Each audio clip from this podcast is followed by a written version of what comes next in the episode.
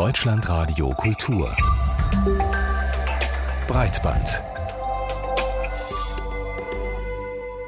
Obwohl die ersten Informationshappen schon vor Jahren auftauchten, klingt es immer noch unglaublich. Die USA haben ein staatliches Tötungsprogramm, in dessen Rahmen Barack Obama Menschen zum Abschuss freigibt. Ohne Anklage, ohne Verfahren, ohne Urteil. Wir sind Menschenjäger, hat der ehemalige US-Drohnenpilot Brandon Bryant auch jetzt im NSA-Untersuchungsausschuss vor dem Deutschen Bundestag gesagt. Bei diesen Angriffen kommen regelmäßig Unschuldige ums Leben. Ausgeführt werden diese Tötungsmissionen im Namen des Kriegs gegen den Terror oft durch Drohnen, also unbemannte, ferngesteuerte und schwer bewaffnete Flugzeuge. Letzte Woche hat das Online-Magazin The Intercept geheime Dokumente veröffentlicht, die uns tief in den Maschinenraum dieses staatlichen menschlichen Tötungsapparats blicken lassen und die zeigen, von Präzision kann in der Regel keine Rede sein. Drohnentechnik, Drohnenpolitik und ihre gesellschaftlichen Folgen, das ist das Thema in den nächsten 55 Minuten hier im Breitband, dem Magazin für Medien und digitale Kultur im Deutschlandradio Kultur. Am Mikrofon ist Philipp Banse. Ganz herzlich willkommen. Und wie immer haben wir Gäste in der Sendung. Da ist zum einen Konstanze Kurz. Sie ist Sprecherin des CCC, des Chaos Computer Clubs. Sie ist Mitglied der Fachgruppe Informatik und Ethik bei der Gesellschaft für Informatik und sie arbeitet bei netzpolitik.org. Ganz herzlich willkommen, Konstanze. Vielen Dank. Dann hier neben mir und im Berliner Studio ebenfalls zugegen ist Thomas Wiegold, Journalist und Co-Autor des Buchs Drohnen, Chancen und Gefahren einer neuen Technik. Er beschäftigt sich seit Jahren mit äh, militärischen äh, Fragen und bloggt im Blog Augen geradeaus. Ganz herzlich willkommen. Ja, guten Morgen. Und äh, zugeschaltet aus einem anderen Studio ist John Götz. Er ist auch Journalist im Rechercheverbund von NDR, WDR Süddeutsche und hat mit einem Kollegen zusammen äh, die Artikelserie geschrieben Geheimer Krieg, wie von Deutschland aus der Kampf gegen den Terror gesteuert wird. Ganz herzlich willkommen, John Götz. Ja, guten Tag. Ich habe es schon erwähnt, Anlass für diese Sendung heute ist diese Publikation äh, im, im Online-Magazin The Intercept, äh, das maßgeblich von Glenn Greenwald äh, mitbetrieben wird und initiiert wurde, dem Vertrauten von Edward Snowden. Und The Intercept äh, fasst diese Dokumente, die sie da publiziert haben, äh, mit dem Zitat zusammen. Diese Dokumente zeigen, dass die Normalisierung des Tötens zum zentralen Bestandteil der US-Antiterrorpolitik geworden ist. Die 14-jährige Jagd auf hochwertige Ziele stützt sich auf abgefangene Signale, zu viele abgefangene Signale und leidet an offensichtlich unkalkulierbaren Maß an zivilen Opfern. Thomas Wiegold, was haben Sie denn da noch gelernt aus diesen Dokumenten? Ja, mir ist eins bewusst geworden und das zieht sich eigentlich durch die ganze Debatte. Wir reden bei diesem Tötungsprogramm der USA ja immer davon, dass es ein Drohnenprogramm sei. Und das ist ja nur zum Teil richtig. Wenn wir uns erinnern, Osama bin Laden wurde eben nicht mit einer Drohne abgeschossen, sondern es wurden Special Forces dorthin geschickt.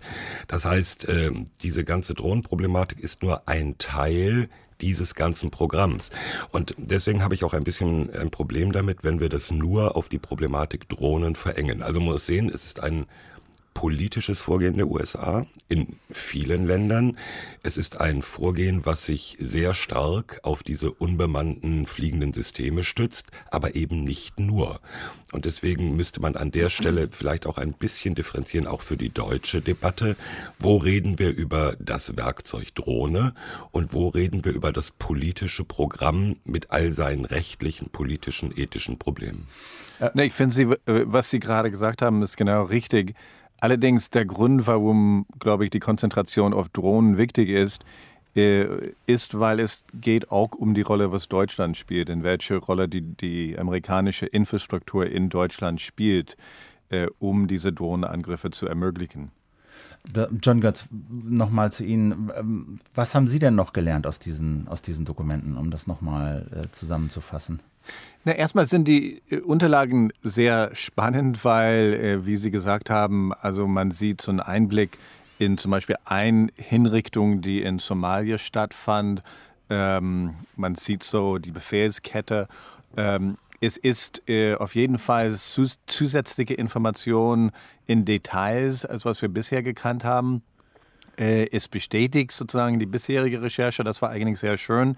Da ist eine neue Organisation, was ich nicht kannte, oder eine Einheit, äh, nämlich Task Force, Entschuldigung, Task Force 40-4, äh, die anscheinend für ähm, solche Counterterrorism-Operationen in äh, Afrika zuständig ist.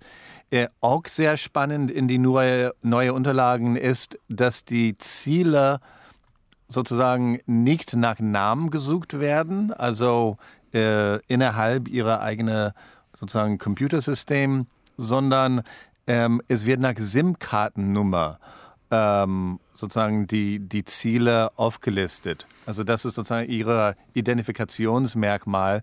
Und das ist besonders spannend, weil die Bundesrepublik Deutschland, also die Bundesregierung, immer wieder die Haltung, immer wieder in jeder kleinen Anfrage, die es je gegeben hat zu dem Thema, immer gesagt hat, SIM-Kartennummern, Telefonnummern sind irrelevant, wenn es darum geht, äh, Ziele zu erörtern. Und faszinierend war, dass in diese Unterlagen, dass man sieht, dass die US-Militär sogar ihre Ziele danach ordnet. Ähm, auf die deutsche Rolle, da kommen wir sicherlich äh, ein bisschen später noch ausführlich zu sprechen. Konstanze, kurz trotzdem auch nochmal an Sie die Frage. Ähm, waren das jetzt nur so kleine Details, die da nochmal neu waren an diesen Papieren? Oder hat das nochmal ein völlig neues Bild geworfen auf A, dieses äh, Tötungsprogramm der USA und B, die Rolle von Drohnen äh, und, und wie sie ihre Ziele ausge ausgewählt werden? Also für mich war die Lektüre zum einen interessant für diese technischen Details, die John Götz eben schon sagte. Aber wenn man das genauer liest und vor allen Dingen die Beispiele oder eine große Beispiel ähm, versteht, dann lernt man zweierlei. Das eine ist. Ähm, Welches die, Beispiel meinen Sie jetzt? Ähm, na, da ist ein Beispiel beschrieben, auf das sich eben John Götz äh, bezog, eine bestimmte Operation, wo man jemand exekutieren wollte und äh, da liest man so ein bisschen auch über die Fehlschläge und ähm, nicht nur die Befehlskette. Und was man daraus eigentlich lernen kann, ist zum einen, ähm, wie unpräzise diese Waffen sind. Das ist ja ein Dogma, was immer wieder verbreitet wird. Das heißt, wie viel eigentlich Unbeteiligte für diese eine Exekution dann fällig sind.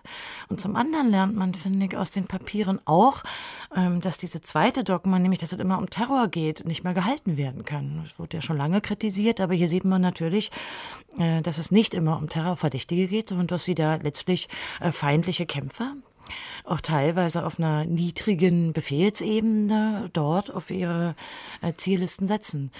Ähm, man sieht natürlich auch, wenn man im Ganzen betrachtet, äh, äh, es ist einfach grauenhaft. Und sollte man, finde ich, auch in der Debatte nicht zu stark rationalisieren. Es ist einfach ein, seit Jahren auch technisch ein hochgerüstete Programm und funktioniert sehr gut. Das hat ja auch die Aussage von Brandon Bryant gezeigt. In dem Sinne, dass es einfach eingespielt ist. Ähm, Bevor wir ein bisschen über diese gesellschaftlichen Implikationen reden und nochmal äh, über, über genauere Technik, würde ich gerne nochmal so einen kurzen Überblick darüber erhalten wollen, worüber wir hier sprechen. Also was sind sozusagen Drohnen? Drohnen kennen ja jetzt viele auch im Zusammenhang mit irgendwelchen Spieldrohnen, die so autonom mit Fernsteuerung im Supermarkt zu kaufen sind für ein, für ein paar Euro. Aber äh, Thomas Wiegold, wenn wir hier von militärischen Drohnen reden, die an diesen äh, äh Tötungsprogramm zumindest beteiligt sind, wenn auch nicht die, das alleinige Werkzeug. Äh, worüber reden wir da? Was ist das? Was können die? Wo, wo sind die im Einsatz? Wer hat sowas? Also wir reden, wenn wir jetzt über militärische Drohnen dieser, dieser Art oder dieser Programme reden, reden wir über mittelgroße Segelflieger. Es sind ja, da ist der Begriff Kampfdrohnen ein bisschen irreführend. Es ist ja nicht so, als ob ein Kampfjet wie ein Eurofighter oder ein Tornado jetzt als Drohne existieren würde, sondern es sind äh, Segelflieger, die ursprünglich mit Kameras zur Beobachtung ausgestattet waren, dann nach und nach ausgerüstet wurden, vor allem mit Raketen, um äh, die auf Ziele abzufeuern.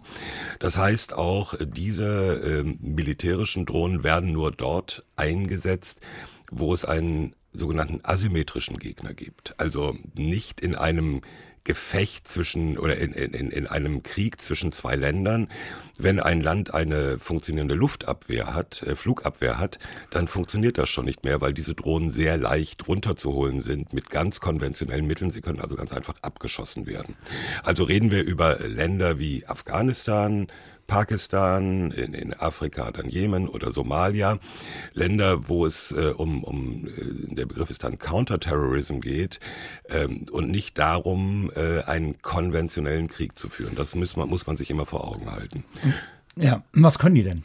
Also was, wenn ihr so eine Drohne startet, Was, was, was macht die dann? Was kann die denn? Sie kann vor allem, und das, das ist das entscheidende Merkmal, sie kann ziemlich lange in der Luft bleiben und über einem Ort kreisen. Da gibt es den schönen Begriff Läuterfähigkeit. Läutern, Englisch für herumlungern. Und das macht den großen Unterschied zu einem herkömmlichen Kampfjet oder auch einem Hubschrauber aus. Die können zwar sehr schnell ein Ziel erreichen, können auch darüber kreisen. Äh, ein Hubschrauber natürlich viel besser als ein Kampfjet, aber die haben nur eine relativ begrenzte Zeit, die sie dort bleiben. Das heißt, äh, nach einer halben Stunde, vielleicht auch nach einer Stunde müssen die zurück, allein schon um aufzutanken. Und äh, da sind die Drohnen aus Sicht des Militärs natürlich viel praktischer. Die werden dorthin geschickt, die können über Stunden dort kreisen. Äh, sie müssen nicht tanken und der Pilot muss auch nicht pinkeln gehen. Insofern äh, ist das, äh, eröffnet das andere Möglichkeiten. Und man kann dann von der gleichen Basis aus in einer nahtlosen Ablösung die nächste Drohne hinterher schicken ohne dass es äh, eines größeren Aufwands an Personal bedarf. Äh, Konstanze Kurz, also dass äh, diese Drohnen äh, sag mal, unbemannt sind und ferngesteuert werden, zum Teil aus, aus, aus großen äh, Entfernungen, das denke ich ist bekannt, dass diese Drohnen auch natürlich Videokameras ähm, äh, an Bord haben, die dann live übertragen, das denke ich ist auch bekannt. John Götz hat das vorhin aber erwähnt, dass diese Drohnen auch quasi SIM-Karten, Mobiltelefone ins Visier nehmen können. Wie funktioniert das? Wie geht das technisch? Also man hat seit langem mittlerweile in verschiedene Drohnenarten, auch größere Drohnen übrigens, also die nicht bewaffnet sind, sondern in höherer Höhe ähm, Kommunikation abhören, solche Technik eingebaut. Also eine, eine Möglichkeit, Funksignale weiter zu verarbeiten, insbesondere äh, Mobilfunktechnologie, dass man eben versucht, äh, gerade auch in Ländern wie etwa Afghanistan, wo man über die Mobiltelefoninfrastruktur ohnehin relativ gute Herrschaft hat, äh, dass man eben äh, Mobilkarten, SIM-Karten, Personen, die diese Telefone tragen, versucht zu tracken. Da die gibt sich dann als, als Funkzelle quasi aus, als, als Richtig? Äh, Funkturm. Naja, ne? Faszinierenderweise ist, dass es äh, nicht nur tracken, sondern also äh, bestimmte neue Arten von Drohnen können sogar konkret sozusagen dieses Signal an sich ziehen, so wie ein Funkturm, die wir da irgendwie in Berlin kennen, überall, also an die Dächer, sozusagen, dass, der, dass die Signal an sich gezogen wird und für Targeting benutzt wird. Die äh, Technik ist eigentlich nicht so schwer zu verstehen. Mobiltelefone buchen sich immer in die stärkste Zelle ein. Und diese Drohnen, die simulieren eine stärkere Zelle, sodass sich Telefone dort einbuchen. Das hat auch äh, Brandon Bryan gerade vor dem Ausschuss nochmal bestätigt. Also der ehemalige Drohnenpilot und so können dann diese Drohnen, indem sie halt so ein bisschen um, umherfliegen durch Triangulation, den Standort von Mobiltelefon relativ genau feststellen. Oder? Ja, es ist ja so, die Technik wird ja am Boden schon lange eingesetzt ja. mit diesen sogenannten IMSI-Catchern, dass also äh, für Überwachungszwecke am Boden ein mobiles Gerät sagt, ich bin eine Funkzelle und alle Handys in der Umgebung buchen sich dort ein mit ihren nicht nur Telefonnummer, sondern auch äh, SIM-Kartennummer und vielleicht auch noch Geräte-Identifikationsnummer. Äh, und diese Technik kann man natürlich auch in die Luft bringen.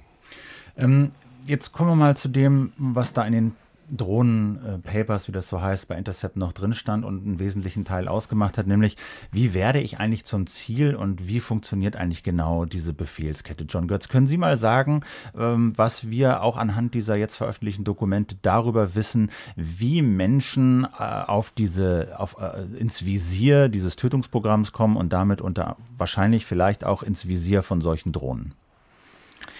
Naja, es wird da ein Fall sehr genau gezeichnet. Es geht um einen Mann namens Berjavi, der in Großbritannien groß geworden ist, äh, der kurz, also Monate vor seiner Hinrichtung, seine britische Staatsbürgerschaft entzogen bekam.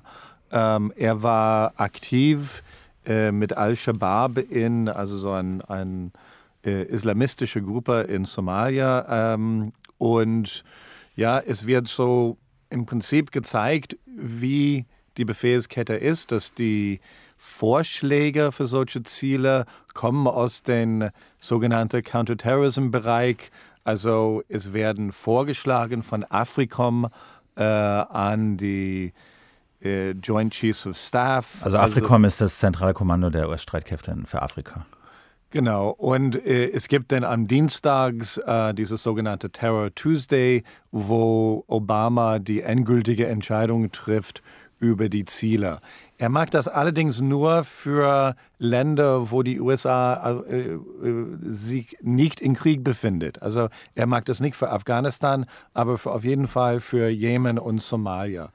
Ähm, und so äh, sieht man in diese Unterlagen, wie Bajavi ähm, sozusagen Ziel wurde. Und dann ist seine tatsächliche Tod äh, entstand so, dass er äh, ein Kind bekam, also seine Frau bekam ein Kind in Großbritannien. Er hat kurz vorher angerufen, äh, zu hören, also wie das ging. Und dann kurz danach, 20, äh, 30 Minuten danach, äh, kam dann den Drohnenanschlag. Äh, Konstanze kurz. Man kann äh, aus diesem Fall, den John Götz da schildert, äh, zweierlei noch lernen. Das eine ist, und das ist eine grundsätzliche Sache, die sich auch in anderen Fallbeispielen schon gezeigt hat, ähm, zunächst mal kommt man auf diese Listen, man wird zum Target durch Geheimdienste, da hätten wir mal fest. Denn das ist natürlich nicht unbedingt, ähm, ähm, ja, nicht unbedingt selbstverständlich, dass die Geheimdienste aus eigenem Antrieb die Ziele definieren. Äh, zum Zweiten diese Staatsbürgerschaft, die John Götz erwähnt hat. Denn in den USA gab es ja den äh, Al-Awlaki-Fall, der heiß diskutiert wurde, denn auch US-Staatsbürger sind schon exekutiert worden mit Drohnen. Und dass äh, ihm die britische Staatsbürgerschaft kurz vorher aberkannt wurde, hat natürlich die Diskussion dann verändert, weil kein britischer Staatsbürger exekutiert wurde, äh, sondern eben diese Staatsbürgerschaft nicht mehr galt. Man hat sozusagen hintenrum die öffentliche Debatte darüber, selbst im Nachhinein sozusagen, verändert, indem man einfach gesagt hat, das ist kein Brite mehr. Wobei man dazu sagen muss, dass ja in einem späteren Fall, nämlich bei ISIS, den Fall gab, dass die Briten, äh, dass das nicht entscheidend war, sondern dass die Briten auch einen britischen Staatsbürger ins Visier genommen haben. Inso, insofern, vielleicht hat sich da politisch auch was verändert oder die Bereitschaft, das zu tun, aber das scheint dann nicht mehr so das Ausschlaggebende. Na, rechtlich ist es immer noch ein Unterschied. Wir, ja. wir wissen aus dem US-amerikanischen Fall, das war ja Jemen, äh, wo der Vater und später auch ein Jugendlicher, also ein Kind, 16 Jahre, äh, der ebenfalls exekutiert wurde und US-Staatsbürger war, eine heftige Debatte gab und einen Rechtfertigungsdruck. Die USA haben daraufhin ihre rechtliche Sicht auf diese Tötungen dargelegt. Das ist 2004 veröffentlicht worden, dieses Memorandum. Und die Bereden, denke ich, zumindest die Befürchtung wird bestanden haben, da kommt eine öffentliche Debatte. Also diese Papers berufen sich ja auf eine Untersuchungskommission der, der US-Armee, die nochmal bestimmte Operationen äh, in, in einem sehr engen Zeitraum untersucht hat und darauf basieren sozusagen diese ganzen Informationen, die in den Papers jetzt ver veröffentlicht wurden. Und diese Untersuchungskommission, die ähm, hat moniert, dass zu viele oder ein Großteil der Informationen und ein Großteil der, der Ziele ausgesucht wurden aufgrund von Signal Intelligence. Also sagen wir mal Informationen, die aus elektronischen Kommunikationen abgefangen wurden. Bezieht sich das jetzt nur darauf, Drohne bekommt Nummer der SIM-Karte und sucht danach oder ist das auch schon die Auswahl der Ziele? Ich finde es gut, dass Sie das erwähnen, weil das ist, also man, wenn man die Papiere liest, man sieht, dass es denen nicht gut geht. Also dass die beschweren sich die ganze Zeit. Wir haben kein Human Intelligence, keine menschliche Quelle vor, Quellen vor Ort. Ähm, und äh, leider müssen wir unsere ganze Entscheidungen aufgrund von dieser äh, elektronischen Information. Wenn man einen Vergleich macht mit Guantanamo, also wo man tatsächlich also menschliche Quellen hatte, also auch Signals Intelligence, also elektronische Überwachung. Man sieht so, am Ende gab es so ungefähr 800, 850 Gefangene in Guantanamo und sogar, ich sag mal, Dick Cheney oder der stärkste Verteidiger von Guantanamo würde heute sagen, ja, da waren 150 ähm, gefährliche Menschen. Also, und wenn man diese Statistik nimmt, also wo wo man beide Arten von Geheimdienstinformationen hatte.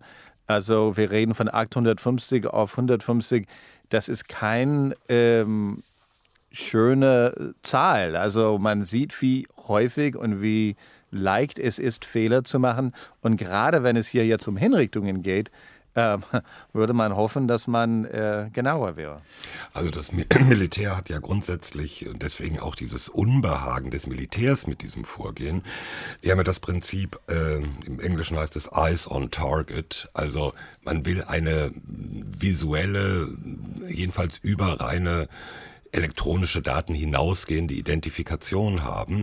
Ich habe eingangs erwähnt Osama bin Laden. Es hatte einen Grund, warum man keine Drohne dort abgeschossen hat. Man wollte ganz sicher gehen, hat man den richtigen. Äh, gerade bei diesem Hochwertziel. Es ging denen schon darum, ganz sicher zu gehen, sie hatten den. Also das ist sozusagen vom, vom methodischen Vorgehen her du, durchaus, äh, dass das Militär äh, nicht unbedingt zufrieden oder nicht sehr glücklich ist damit, dass äh, allein aufgrund von Signals Intelligence und wir haben eine SIM-Kartennummer und feuern da drauf. Aber was heißt denn das? Ich kann mir das, Konstanze, das müssen Sie vielleicht auch nochmal erklären. Wenn es heißt, das Militär oder die, die Drohnenaktivitäten und dieses Tötungsprogramm verlässt sich zu sehr auf Daten elektronischer Überwachung. Wie, was heißt das konkret? Wie muss ich mir das vorstellen?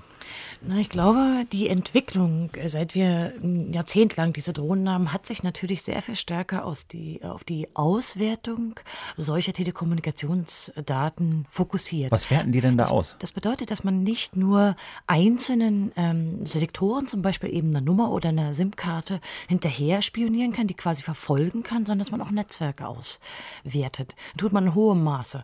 Und die Software, die wir durch die Snowden-Papiere ja teilweise sehr gut beschrieben haben, die hat natürlich solche Funktionalitäten, dass man auch äh, zu sagen, den, ja, den, den Kreis der Menschen, wenn mal eine SIM-Karte oder jedenfalls ein Mobiltelefon im, in den Zielparametern sind, schnell ausweitet.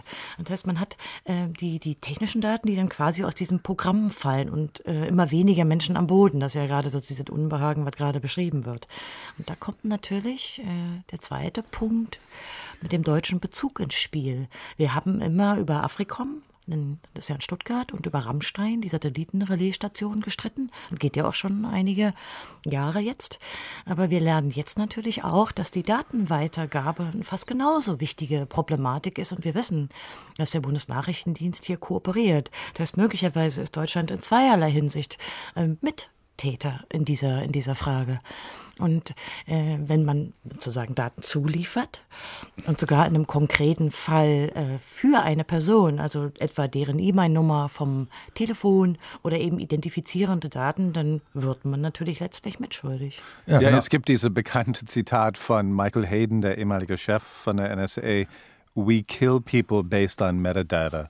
Also sozusagen Hinrichtungen werden ausgeführt aufgrund von Metadaten, von solchen Selektoren.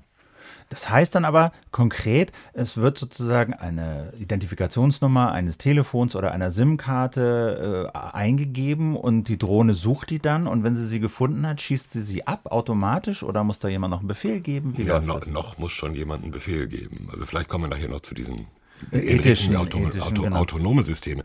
Aber bislang ist so in der Tat, da sitzt jemand und drückt auf den Knopf, wenn die entsprechenden Parameter erfüllt sind. Und das heißt, im Extremfall, er sieht nur von einem bestimmten, von einer bestimmten Koordinate funkt dieses Handy. Wer es benutzt, keine Ahnung, aber das Handy ist dort und dann feuert man da drauf. Und im Idealfall hätte man noch äh, Geheimagenten oder irgendjemanden vor Ort, der die dann sieht und sagen kann, ja, das sind wirklich die Leute, aber das ist eben immer weniger der Fall. Und das ist das, ist das was Michael Hayden meint, wir töten aufgrund von Metadaten, weil wir töten aufgrund von, wir haben diese E-Mail-Nummer, diese Mhm, Handynummer? Konstanze nee, Man muss sich natürlich schon mal Folgendes klar machen. Es ist nicht so, wenn man ein Mobiltelefon anpeilt, versucht zu lokalisieren, dass man damit eine sehr, sehr genaue Position hätte, die etwa auf fünf Meter genau ist, sondern äh, das ist ein Teil äh, der, der sozusagen des Targeting, des, der Zielparameter zu finden. Ähm, wenn man sich, es gibt gerade aktuelle neue Werbevideos der Hersteller dieser, dieser sozusagen Steuerungsprogramme, wo eben letztlich die Drohnenpiloten sitzen. Wenn man sich diese Werbevideos ansieht, wird zweierlei klar. General Atomics heißt die Firma. Man kombiniert sehr stark mit optischen Systemen. Also man hat Video. Ja. Richtig. Ähm, und das war ja zum Beispiel auch bei der, bei der Ermordung von Osama bin Laden der Fall. Man hat natürlich jemand am Boden dorthin geschickt, aber gleichzeitig hatte man natürlich die Draufsicht von oben. Manchmal mehrere Drohnen, die, die solche optischen Bilder liefern und man trianguliert. Man versucht also aus äh, verschiedenen, von verschiedenen Seiten das Telefon näher anzupeilen. Und wie Brandon Bryant im, im Ausschuss beschrieben hat, finde ich auch sehr, sehr klar, hat er auch früher schon in der Presse getan, ist er letztlich äh, nicht wirklich eine Form von Entscheider. Er hat den Finger am Raketenabzug, aber äh, er kann, kann eigentlich äh, nichts mehr an der Entscheidung ändern. Aber zu der Frage, inwieweit sind diese Informationen richtig oder genau oder weiß man tatsächlich, was man abschießt? Und es gibt einen Fall in Somalia, also vor den Drohnenhinrichtungen in Somalia gab es mit Hubschraubern einige Hinrichtungen und in einer von den Fall, Fällen wollten, also ist der Hubschrauber tatsächlich gelandet und hat eine DNA-Probe von den Getöteten mitgenommen, damit die sicher waren, dass er tatsächlich derjenige war, der getroffen war. Ja, aber das, äh, meine, das ist ja die eine Seite, aber das, was diese Papiere ja auch zeigen, ist, dass es äh, diese Basierung auf diesen Metadaten äh, sehr ungenau sein kann. Und das hat ja auch diese interne Studie der US-Armee da offensichtlich zutage gebracht. Und da werden für eine Operation im Nordwesten von Afghanistan werden so Quoten genannt von 1 zu 6. Also ein Mensch wurde ins Ziel genommen und dann äh, auch getötet. Dabei wurden aber sechs Menschen getötet, ja, die da so in der Nähe waren, die, auf die man es gar nicht abgesehen hatte. Ja. Aber es wird jetzt eng für die Bundesregierung, weil die Bundesregierung liefert SIM-Kartennummern, es liefert Telefonnummern, es liefert Metadaten in viele Fälle. Das mag der Verfassungsschutz also in Zusammenarbeit mit der NSA. Und es heißt immer wieder politisch, diese Information ist nicht gut genug, um jemanden zu orten. Und äh, ich bin einfach ganz neugierig, wie die Bundesregierung jetzt reagiert. Genau, dann, wenn schon alle über die deutsche Rolle sprechen wollen, dann kommen wir doch jetzt mal dazu. Also, wir haben es gesagt, wir haben ein bisschen über die Drohnentechnik gesprochen, wir haben so ein bisschen verstanden, wie die funktionieren, wir haben ein bisschen verstanden, mit was für Informationen die hantieren. Und dabei ist dann eben ganz wichtig, wenn Drohnen über Jemen oder Afghanistan äh, kreisen und äh, aus den USA gesteuert werden, dann müssen diese Daten irgendwie da hinkommen. Und da spielt offensichtlich Deutschland, Rammstein, Stuttgart äh, eine ganz zentrale Übermittlung, äh, Rolle bei der Übermittlung dieser Daten. Wenn ich das richtig sehe, Thomas Wiegold, starten die USA, startet die US-Armee keine Drohnen aus Nein. Deutschland, Nein. aber äh, Stuttgart und, und, und die Sta Rammstein, Konstanze Kurz, spielen, glaube ich, eine wichtige Rolle bei der Übertragung der Daten von den Drohnen in die USA und zurück. Können Sie das mal beschreiben? Na, dafür gibt es äh, technische Gründe, die die Bundesregierung auch einfach erstmal nicht weiter kommentiert hat bisher. Und zwar ähm, gibt es natürlich einfach aufgrund der geografischen äh, Abstände eine gewisse Latenz. Und äh, das bedeutet, dass einfach ein Signal, was man da transportiert und ja doch eine auch relativ hohe Bandbreite benötigt, ähm, um den halben Globus muss. Und dafür benutzt man diese sogenannte Satellitenrelaisstation. Äh, Brandon Bryant hat es auch sehr praktisch beschrieben. Also jetzt. dieser ehemalige Drohnenpilot, der ausgestiegen genau. ist und der jetzt Im, vom NSA-Untersuchungsausschuss ausgesagt genau. hat. Er beschreibt es im Prinzip so, dass man mit einem simplen Anruf von seiner Station aus, er war ja in den USA meistens. Hat von da aus die Drohnen gesteuert, genau. Genau, und dann konnte man quasi in Rammstein anrufen und konnte eine Leitung zu einem Satelliten sozusagen sich sofort schalten lassen. Und diese Vermutung besteht sehr lange. Und auf die Anfragen, äh, die dort gestellt wurden, parlamentarische Antworten, hat die Bundesregierung schlicht immer ausweichend geantwortet. Nämlich genau mit der Aussage, die Sie eben sagten. Ja, hier wird ja nicht von etwa von Rammstein aus gestartet, was ja gar nicht die Frage ist. Das heißt, was bedeutet praktisch, sind wir technisch absolut unabdingbar weil die Drohnen nicht gesteuert werden können ohne diese Satellitenrelaisstation in Rammstein. Das hat ja Brandon Bryant auch nochmal gesagt, dass er glaubt, dass diese Drohnenoperationen ohne Rammstein und Stuttgart nicht möglich wären. Da fragt man sich, sind denn jetzt Stuttgart und Rammstein die einzigen Orte auf der Welt, an denen die Amerikaner eine Relaisstation für Drohnen einrichten können, Thomas Nein, Riegold? sind sie natürlich nicht. Also Rammstein bietet sich einfach aus technischen Gründen an. Das ist ein bisschen einfacher, weil dort ist das Hauptquartier äh, US Air Force in, in, in Europa. Es ist auch äh, NATO, äh, Air Force, Europa Hauptquartier. Das heißt, sehr viel Technik ist in Rammstein eigentlich schon einfach vorhanden, was äh, Satellitenverbindungen angeht, was Datenleitung angeht. Insofern ist es, äh, hat es also etwas mit ähm, na, Bequemlichkeit ist das falsche Wort, aber Einfachheit zu tun. Man kann recht einfach die Leitung über Rammstein routen. Dazu muss man allerdings auch sagen, dann hört man von US-Seite, ja, wenn die Deutschen uns sagen würden, wir wollen nicht, dass ihr über Rammstein geht, Entschuldigung, wir können auch über England gehen oder Italien oder so. Also es gibt ein digitaler Grundsystem, nennen die das, also DGS-System, die in sieben Orte der Welt sind. Und das ist, wo die Amerikaner also sozusagen ihres System, um die Datenmengen zu transportieren. Da gibt es in Kalifornien eins, in der Ostküste der USA, in äh, Japan, Korea, meine ich noch zu erinnern, und äh, selbstverständlich auch äh, Rammstein. Wenn man genügend Zeit verbringt in Punkt-Mill-Webseiten, ähm, man sieht, dass also die Amerikaner sind die, sind die äh, amerikanischen Militärwebseiten. Sozusagen ja Pentagon-Webseiten. Ähm, man sieht, dass die US-Militär wahnsinnig beschäftigt ist mit Bahnbreite und wie kriegen wir diese Datenmengen transportiert. Das ist für sie ein echt riesiges Problem. Und deswegen ist dieses DGS-System extra gebaut. Und man sieht eigentlich in der Begründung, das ist eigentlich alles online. Also das haben wir damals entdeckt, als wir diese Recherchen gemacht haben. Also die Begründung ist auch ganz klar. Es heißt auch, als die diese Relay-Station gebaut haben, ohne diese Relay-Station kann die UAV-Krieg, wie die das nennen, also den Drohnenkrieg, nicht weitergeführt werden in Gebiete, nicht nur äh, in... Ähm, äh, Afrika, aber auch in, ähm, im Bereich des Nahostens, Irak, Pakistan. Also das Bild, was ich jetzt hier zeichne, nur mal um zusammenzufassen. Wir haben also dieses äh, völkerrechtlich zumindest sehr umstrittene Tötungsprogramm der USA, bei denen Drohnen vielleicht nicht die ausschließliche Aufgabe übernehmen, aber doch eine erhebliche Rolle spielen. Und wir haben offensichtlich die Situation, dass bei diesen Drohnenoperationen amerikanische, US-amerikanische Stationen auf dem Gebiet der Bundesrepublik eine sehr, sehr zentrale Rolle spielen. Was bedeutet das denn jetzt, würde das denn politisch bedeuten? Also wie, wie, wie bewertet man, ist das Deutschland da sozusagen integral involviert? Tragen wir eine Verantwortung für Darf diese ich einen Tötung? Schritt zurückgehen und vorher nochmal eine technische Anmerkung machen? Ja. Es ist ja nicht so, dass diese Kommunikationseinrichtungen via Rammstein primär oder nur für diesen, diese Drohneneinsätze existieren, sondern ich Genau. sagte ja, es ist äh, Headquarters US Air Force Europe und ein NATO-Hauptquartier äh, für, für die NATO-Luftstreitkräfte in Europa. Das heißt, die, diese Datenmengen, da ist der Drohnenkrieg oder die Drohnensteuerung ein Teil davon, aber es ist nicht so, als ob es nur dafür wäre, sondern da laufen ganz andere Dinge für konventionelle, ja, wie heißt das schön, Luftkriegsoperationen darüber. Das heißt also, ähm, die, die Amerikaner zucken ein bisschen mit den Schultern und sagen, Entschuldigung, wir, wir haben das ja nicht primär nur für einen Drohnenkrieg, sondern ihr müsst auch sehen, was wir hier an Datenverbindungen haben, ist Teil eurer NATO-Luftverteidigung. Aber da trotzdem genau, da man haben Sie recht, dass es nicht nur für den Drohnenkrieg benutzt wird. Das ist, man muss auch erinnern, dass aber Rammstein ist auch die Zentrale für die Luftwaffe in Afrika, also für Afrikom. Ja, ja. Also ähm, aber wenn, aber politisch, John Götz, wäre es doch möglich oder wäre es doch zumindest eine Haltung der Bundesrepublik zu sagen, ja, das soll auch gern so bleiben. Ihr könnt auch gerne alles machen, was ihr bisher macht, nur eben Drohnen solltet ihr darüber nicht steuern, beziehungsweise die Daten nicht weiterleiten über unser Gebiet. Wäre das eine denkbare Forderung, Konstanze Kurz?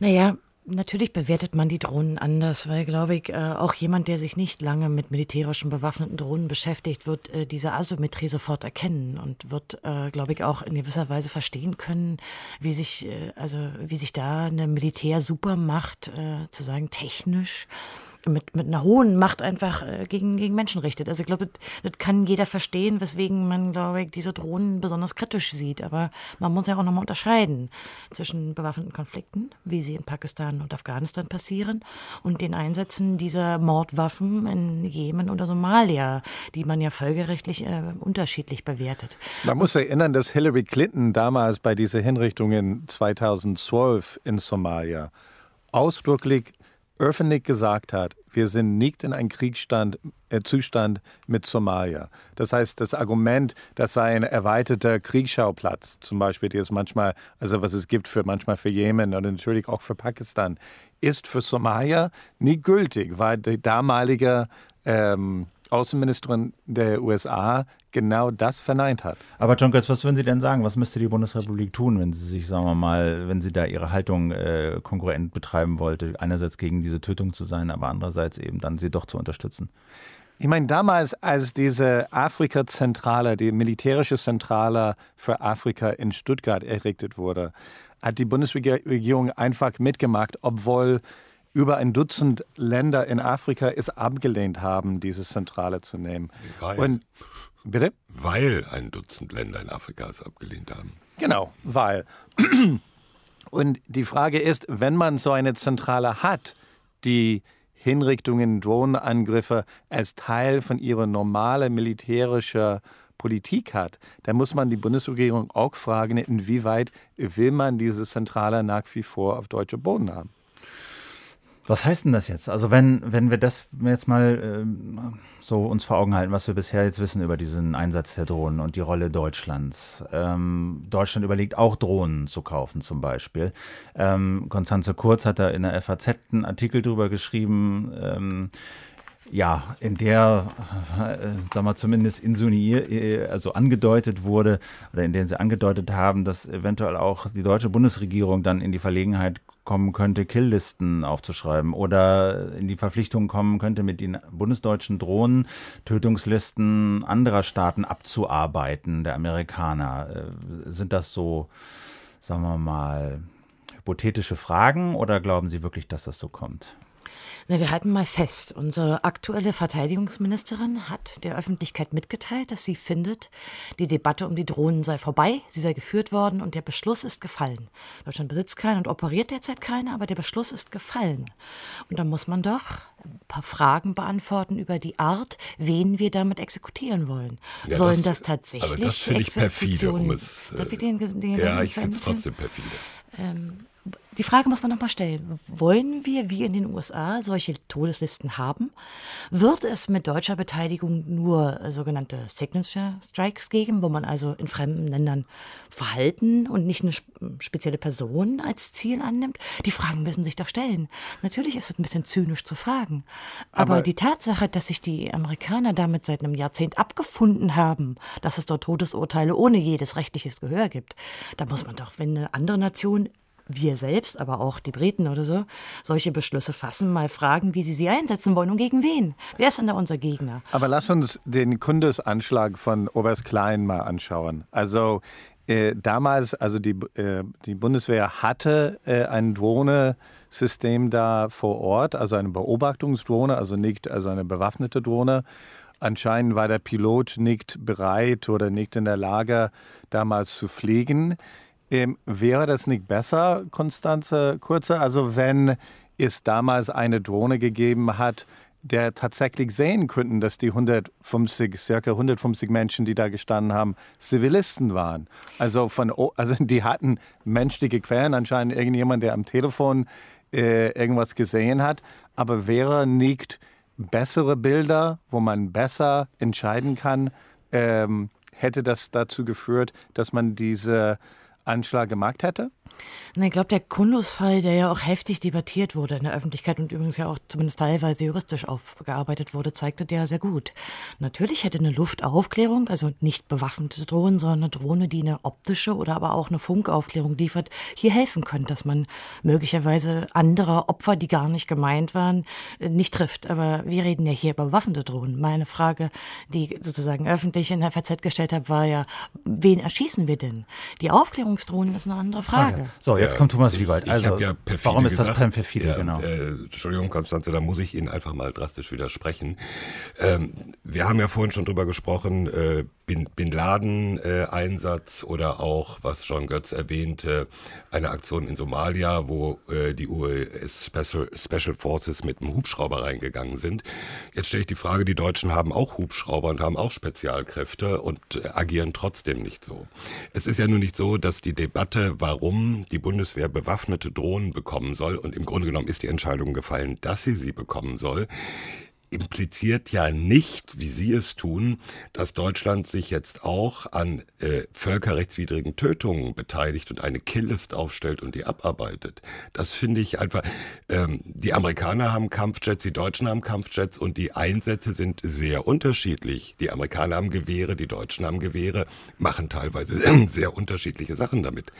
Ähm, der Grund, warum die Bundeswehr ja so stark dafür plädiert, und gerade wenn man mit der Truppe redet, die zum Beispiel in Afghanistan im Einsatz war, ist, ähm, was Militärs mit dem schönen Begriff Armed Overwatch bezeichnen. Also man hat einen Konvoi, eine Patrouille und hat oben drüber eine Drohne und nicht nur wie bisher eine Beobachtungsdrohne, die also von oben guckt, laufen die in einen Hinterhalt oder nicht, sondern die im Zweifel auch sofort mit Waffengewalt eingreifen kann, wenn die in einen Hinterhalt laufen. Das heißt, das äh, aktuelle Prozedere ist ja, das gab es oft genug in Afghanistan, es passiert etwas auf dem Weg einer Patrouille, die werden beschossen, dann wird Luftunterstützung angefordert, die kommt 30 Minuten später oder so etwas. In der Zeit läuft schon das Gefecht. Das ist äh, ein deutlich anderer Ansatz, als zu sagen, wir haben hier Kill-Lists, die wir abarbeiten. So, jetzt kommt ich meine, Sie argumentieren ganz, ein bisschen ganz kurz, ganz kurz. Also dieses Argument ist, Drohnen sind nichts anderes als Gewehre, Panzer, Artillerie. Es ist allein die Frage, äh, wer setzt sie wie, unter welcher Kontrolle, nach welchen Vorgaben ein. Das ja, kann man, es gibt ja auch in diesen, so. diesen Drone Papers das schöne Zitat, äh, Drones are a tool, not a policy. Genau, Konstanze Kurz. Was ist gegen dieses Argument einzuwenden? Warum sind Drohnen da anders? Ja, natürlich aus meiner Sicht zum einen, unsere Verteidigungsministerin hat mit dem Beschluss, den sie ja auch öffentlich äh, kundgetan hat, nichts darüber gesagt, wie wir das einsetzen wollen. Ja, das, natürlich Gesetze. kann man sich jetzt äh, dieser Militärlogik hingeben und sagen, ist nur eine andere Waffe. Das würde ich aber ganz gerne mal hören, wie die eingesetzt werden sollen. Und ist mit Absicht sehr ungenau geblieben, weil man, ja wenn nicht. man darüber spricht, nämlich eine Bewertung über diese Todeslisten machen müsste. Und davor drückt sich die Regierung sehr lange, weil sie damit natürlich auch etwas sagen würde über die Amerikaner. Und blicken wir doch mal einen kleinen Moment in die Zukunft. Wir wissen, dass mehrere entwickelte Länder mittlerweile Drohnen dieser Klasse haben, die auch Deutschland anschaffen will. China hat es ja mit großem äh, Pomp angekündigt. Wir haben Russland, wir haben Indien, wir haben Japan. Und heißt, dieser Drohnenkrieg wird sich wandeln. Da kann man doch erwarten, dass das Verteidigungsministerium und die Ministerin dazu mal Aussagen macht. Sie kann ja auch sagen, nein, wir werden keine Todeslisten haben. Das hat sie aber nicht. Äh, John, das stimmt nicht. John, Sorry, da muss ich direkt ja. mal reingrätschen. Konstanze, Sie, Sie sagen, das Verteidigungsministerium oder die Politik oder die Bundesregierung hat es nicht gesagt. Nein, das stimmt nicht, weil es gibt äh, die Aussage, es gelten die gleichen Gesetze, die gleichen völkerrechtlichen Regelungen, die gleichen Rules of Engagement. Und äh, pardon, nein, äh, jetzt da einfach zu sagen, na ja, die, wenn die Deutschen nicht sagen, wir werden keine Kill-Lists haben, dann werden sie die vielleicht doch haben. Äh, es, es gibt in Deutschland eine ziemlich eindeutige Gesetzeslage, die den Einsatz der Bundeswehr regelt, gerade in Auslandseinsätzen. Da kann man mit den Achseln zucken und sagen, ja, was sind schon Gesetze, was sind schon völkerrechtliche Grundlagen, interessiert uns ja alles nicht. Ähm, Sorry, aber das aber halte ich nicht für sauber argumentiert. Also, ja, ja, na, Herr Wiegold, ja, John, John Götz, ich, ich, ich, bin bei Ihnen, Herr Wiegold, aber nur ganz kurz. Wenn Sie sich erinnern können, es gab bei der Bundeswehr die Rules of Engagement, dass man vorher. Also Rules of Engagement müssen wir kurz sagen, das sind sozusagen die Einsatzregeln, die für einen Einsatz formuliert werden, nach denen die Soldaten dann handeln sollen. Das, das, das gab in Afghanistan eine Zeit lang, wo, wo Bundeswehrsoldaten vorher ankündigen müssten, dass die schießen mhm. werden. Also, das ist natürlich mit den Drohnen nicht gleich zu tun. Ne? Nein, die, das ist ja auch geändert worden. ja, ja, aber ich meine, mhm. ich mein, das ist manchmal also Politik der, der, der, ähm, der Verteidigungsministerium, dass man manchmal in einem Einsatz eine Situation hat, wo Bundeswehrsoldaten vorher rufen und sagen, wer sie sind mhm. und dass mhm. die da gleich schießen. Das ist natürlich, also ob das klug ist oder nicht klug ist, eine andere Frage, aber das ist manchmal benutzt worden von, von der Bundeswehr. Und da ist die Frage, kann man das mit einem Drohne überhaupt hinkriegen? So, Konstanze, kurz noch ein letztes Wort zu dem Thema, weil sie sich quasi winden und fast an einem Tisch liegen. Also, Na, zwei, zwei Gedanken ja. habe ich dazu. Das eine ist natürlich, ähm, wir, wir, sollten das vielleicht noch mal in Erinnerung rufen. Das scheint offenbar nicht mehr so Zeitgeist zu sein. Wir haben eine Verteidigungsarmee. Und viele Operationen, die man jetzt mit den Drohnenoperationen, die wir vielleicht in Zukunft haben werden, vergleicht, sind auch schon fragwürdig. Und ich darf daran erinnern, dass die Opfer dieser Drohnen oder ihre Angehörigen auch anfangen, wir haben zwei aktuelle Fälle, äh, das in Deutschland rechtlich aufzuarbeiten. Wir haben einen Fall aus Somalien und wir haben auch einen Fall aus Jemen. Das heißt, ähm, ich gebe mich dieser Militärlogik nicht hin und ich möchte mich davon auch abgrenzen. Denn letztlich es ist eine extrem asymmetrische Waffe. Ob wir die wollen oder ob wir nicht vielleicht sagen, diese Form von Waffensystemen wollen wir echten, ist, finde ich, eine offene Frage. Ich finde das nicht selbstverständlich, dass man das hinnimmt. Und ich finde, dass sich die Verteidigungsministerium dafür rechtfertigen muss und sagen muss, wie genau will sie die einsetzen. Das heißt noch lange nicht, dass ich äh, vergleichbare Einsätze in fremden Ländern, denen wir nie einen Krieg erklärt haben, besser finde oder vergleichen möchte. Also das will ich schon gerne nochmal anbringen. Und ich finde es auch nicht schlecht, dass es möglicherweise eine rechtliche Klärung hier in Deutschland geben wird. Also ja, aber nicht, Entschuldigung, da muss ich jetzt auch nochmal sagen, äh, zu sagen, äh, geltende Gesetze, geltendes Völkerrecht ist Militärlogik, das finde ich ein bisschen merkwürdig. Ich Sorry, so haben Sie das gesagt. Da muss ich äh, sagen, nein. Okay, den Punkt haben Sie gemacht. Aber was ich jetzt noch ganz interessant finde bei dieser, bei dieser Diskussion, die wir hier führen, da geht es ja darum, dass, oder alle setzen voraus, beide Seiten, Menschen an, entscheiden am Ende. Ja? Mhm. Äh, es, auf der einen Seite gibt es Gesetze, auf der anderen vielleicht eine Militärlogik, aber äh, irgendwie setzen beide Seiten voraus, und gehen davon aus, am Ende entscheiden Menschen, wie das eingesetzt wird, wer hier wen tötet, unter welchen Voraussetzungen etc. Jetzt gibt es aber, Konstanze Kurz hat es angedeutet, äh, schon äh, Forschungsprojekte und gibt es auch äh, jede Menge praktische Beispiele schon äh, und technisch ist das auch jetzt kein Voodoo mehr, dass immer mehr Entscheidungsgewalt Algorithmen übertragen wird und diese Maschinen aufgrund von bestimmten Informationen, Handynummer, IMSI, geografische Lage, Temperatur, Höhe etc., Netzwerke, dann irgendwann selber entscheiden, wann die Rakete abgefeuert wird. Wie weit sind wir davon entfernt? Also wir haben zweierlei Entwicklungen. Und eine ist natürlich, dass heute schon diese, der sensorische Input, den man Menschen geben kann, natürlich gefiltert werden muss. Alle Sensordaten, auch Funksignale, optische Signale, kann der Mensch nicht verarbeiten. Man trifft also algorithmische Entscheidungen letztlich, was ihm angezeigt wird. Ähm, selbstverständlich ist der Mensch ein Nachteil, denn er ist langsam vergleichsweise. Selbstverständlich kann ein Computer schneller entscheiden und könnte auch schneller am Abzug sein. Das wird natürlich möglicherweise in Zukunft ein Problem, wenn Drohnen gegeneinander antreten. Das ist natürlich eine Möglichkeit. Ob es sehr wahrscheinlich ist, ist mir nicht ganz klar. Ich bin ja sozusagen kein Militärtechniker, denn eine Drohne lässt sich halt auch relativ leicht abschießen. Insofern ist nicht ganz klar, ob es tatsächlich zu einem autonomen Drohnenkrieg äh, kommen kann. Thomas Wiegold, und greift da Ihr Gesetzesargument noch, so nach dem Motto, wir haben dann autonome Drohnen, ja, aber wir haben ja ein Parlament nein, und wir nein, haben nein, noch Gesetze? Aber das ist, das ist eigentlich die, die eigentliche Gefahr, dass wir generell Systeme, autonome Systeme bekommen, wo der Mensch gar nicht mehr im Entscheidungskreislauf ist. Also er kann eh nicht alle Informationen filtern und bewerten. Das übernehmen heute schon äh, Computer im weitesten Sinne. Aber irgendwo ist immer noch, äh, das heißt der Man on the Loop, er ist irgendwo da zur Not mit dem Ausknopf. Und die Gefahr ist in der Tat einfach, wenn das nicht mehr der Fall ist, sondern die Drohne wird losgeschickt, kriegt ein Gebiet zugewiesen und kriegt Parameter einprogrammiert. Äh, neben dem, was Sie gesagt haben, SIM-Kartennummer, Geografie und so weiter, gibt es ja auch diesen US-Begriff der Military Aged Males. Also alles ab 13, 14, 15 aufwärts ist ein legitimes Ziel. So, und da wird es dann einfach problematisch, weil dann ist auch niemand mehr verantwortlich. Das, das, und genau das ist die große Gefahr.